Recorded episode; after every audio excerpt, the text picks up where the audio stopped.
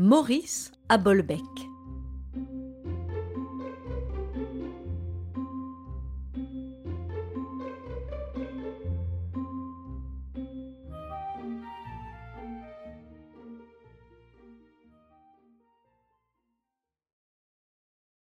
Le petit Parisien fut reçu à bras ouverts par M. Blanc-Mouton et par tous les habitants de la ferme exploitée par les Blancs-Moutons.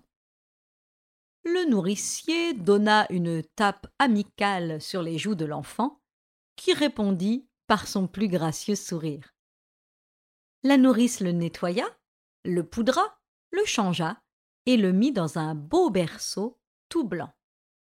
Clarisse, la fille de ferme, embrassa le nourrisson sur les deux joues et lui présenta un bol de lait sucré qu'il vida d'un trait. Alors commença pour l'enfant une existence calme et tranquille. Tout le monde le choyait, le dorlotait, était aux petits soins pour lui. Ses moindres désirs étaient immédiatement satisfaits. Grâce à sa figure avenante, maligne et espiègle, il eut vite fait de gagner les sympathies de toute la basse-cour. Quand il dormait dans son berceau, Blanchette, la bonne vache au lait si pur, venait doucement auprès du bébé et délicatement chassait avec le panache de sa queue les mouches qui osaient troubler le sommeil du Parisien. Quand le soleil devenait trop brûlant, la bonne bête se plaçait près du berceau de son protégé pour lui donner de l'ombre. Tigrette, une bonne grosse poule, ne manquait pas chaque après-midi de venir s'étaler sur les pieds de Maurice pour les réchauffer. Elle demeurait dans cette position jusqu'au réveil du bébé.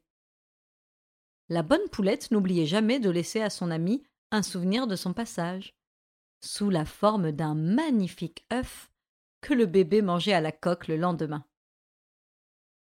Tous les matins, le coq de la ferme, appelé la guigue, venait réveiller Maurice. C'était le meilleur réveil matin à plumes que l'on pût imaginer, n'avançant ni ne retardant jamais, tant il était régulier. Il fallait apprendre à marcher. Pour bien se conduire dans l'existence, il faut d'abord savoir marcher. C'est essentiel.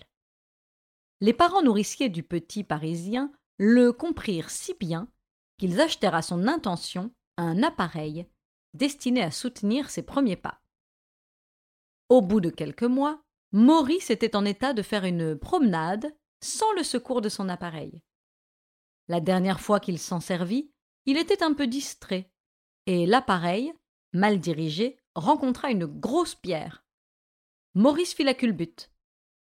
Quel sale truc pensa le jeune épicier, qui ne savait pas encore parler il se débarrassa tant bien que mal de son soutien, et avisant Bobette, une bonne chienne de chasse très docile, sa compagne habituelle, il la prit délicatement par la patte et la fit entrer dans l'appareil, dont il boucla la ceinture, sous le judicieux prétexte de lui redresser les pattes qu'elle avait tout à fait torses comme ses congénères. Bobette, marchant sur ses pattes de derrière, arriva, clopin-clopin, chez ses maîtres. Mon doux seigneur clama madame Blanc-Mouton. Notre nourrisson qui est changé en chien. Comment cela lui est-il donc arrivé? geignait le père Blanc-Mouton. Les nourriciers finirent par reconnaître Bobette, et ils se mirent aussitôt en campagne pour retrouver Maurice. Au détour d'un chemin, ils découvrirent leur nourrisson, tranquillement assis sur l'herbe, et berçant sur ses genoux un jeune lapin qui tenait entre ses dents le biberon de l'enfant. On ramena triomphalement le Parisien à la ferme, vers laquelle il marchait maintenant tout seul, et pour le faire tenir tranquille, Madame Blanc-Mouton lui confectionna une immense tartine enduite de fromage blanc.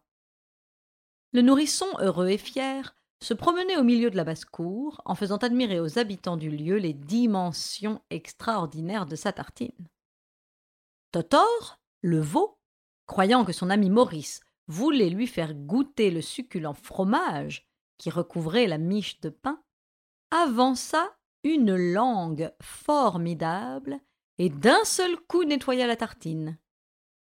Le jeune épicier, angoissé, regardait avec terreur le pain sur lequel ne restait pas le moindre atome de fromage blanc. Il regagna en pleurant la maison, cependant que Totor, ce pour les champs les babines, déclarait n'avoir jamais goûté un aussi succulent dessert. Madame Blanc-Mouton, qui de loin avait assisté à la scène, rit de bon cœur, et, compatissante, recouvrit à nouveau la tartine de Maurice d'une excellente confiture d'abricot, en lui recommandant tout particulièrement de ne pas se promener dans la basse-cour. Le bébé, accompagné de Médor, le chien de garde de la ferme, sortit de la maison, se dirigeant vers le jardin. Un beau papillon voltigeait au-dessus de sa tête. Jamais Maurice n'avait vu une bête aussi jolie. Déposant à terre sa tartine, il s'approcha de l'insecte ailé et tenta de l'attraper. Mais le papillon, vif et léger, lui échappait constamment. Médor suivait de loin ce manège. Fatigué, le brave chien s'assit sur son arrière-train. Une sensation de fraîcheur le fit se relever immédiatement. Médor s'était assis sur la confiture d'abricot du nourrisson, qui arriva en courant pour sauver sa tartine. La bête, effrayée, se releva et partit immédiatement au trot allongé, emportant, collé au poil de ses pattes de derrière, le déjeuner de Maurice, qui jetait des cris de possédé. Cette fois, Madame Blanc-Mouton ne se laissera pas attendrir, pensa le bébé, et je doute qu'elle veuille bien me confectionner une troisième tartine.